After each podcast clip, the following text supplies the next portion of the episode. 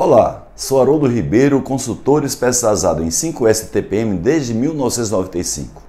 Eu vou tentar responder nesse vídeo, de curta duração, uma pergunta que normalmente as pessoas me fazem, por que é que 80% das empresas que tentam implantar o programa 5S fracassam nos dois primeiros anos de implantação?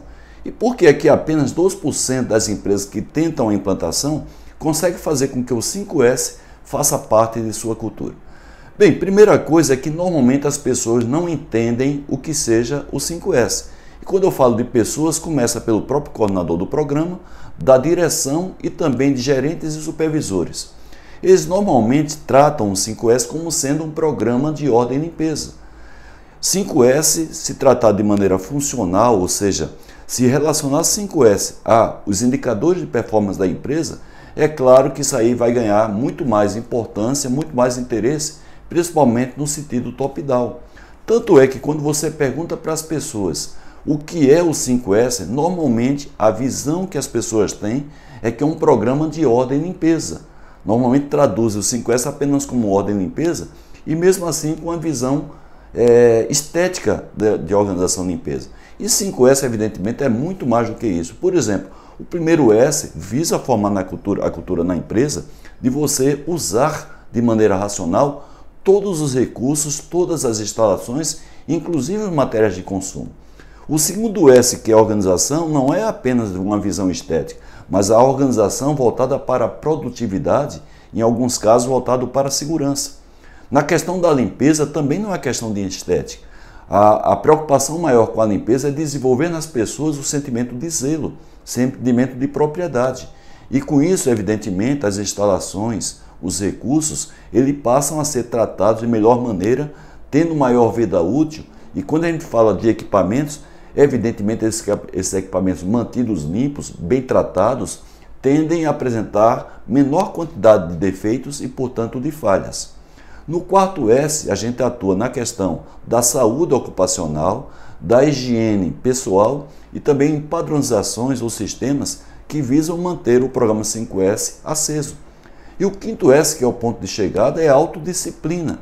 Mas a autodisciplina não é somente para manter o ambiente limpo e organizado, mas também você cumprir rigorosamente de maneira voluntária tudo aquilo que está definido, inclusive procedimentos, normas e as próprias regras do 5S.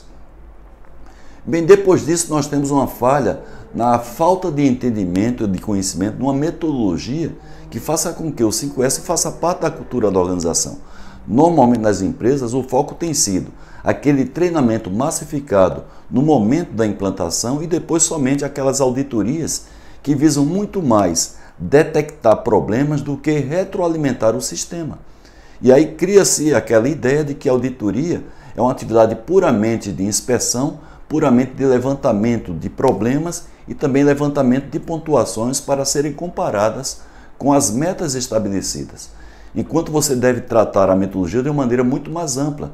A metodologia tem que incluir o ciclo PDCA, onde você envolve permanentemente treinamento e conscientização, você envolve atividades promocionais, atividade de marketing, que é para poder motivar as pessoas durante toda a vida do 5S e não somente no momento do lançamento as próprias auditorias que têm como visão retroalimentar as áreas para ver que elas podem melhorar tanto nos aspectos infraestruturais como nos aspectos atitudinais, e atividades de padronização que visa dar uma referência para as pessoas o que é o certo e o que é o errado.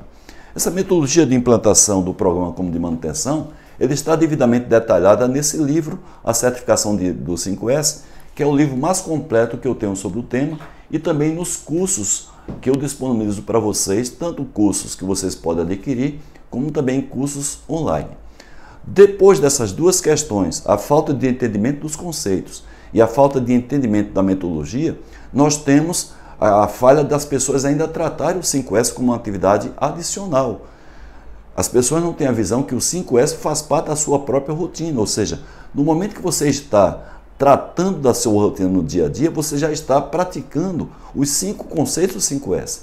Então não é uma atividade a mais. Muitas vezes a gente chega para fazer uma auditoria e as pessoas dizem assim: olha, não deu tempo para a gente se preparar em termos físicos, principalmente de organização e limpeza, para uma auditoria. Quando na verdade as pessoas deviam estar tratando essas questões como fazendo parte de sua rotina, até para que essa rotina seja facilitada, seja uma rotina mais segura e uma rotina mais produtiva. E por último, é a falta de continuidade de propósito. É? As pessoas, principalmente aqui no Brasil, elas tentam priorizar a chamada bola da vez. Então você implanta um programa 5S e antes que ele se consolide, você já começa a ter atenção para outros programas.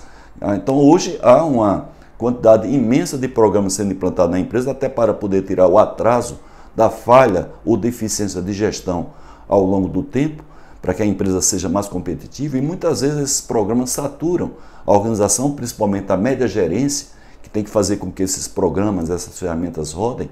E por conta disso, antes que você consolide a implantação do programa 5S, você já está tirando o foco dele para outros programas e outras ferramentas.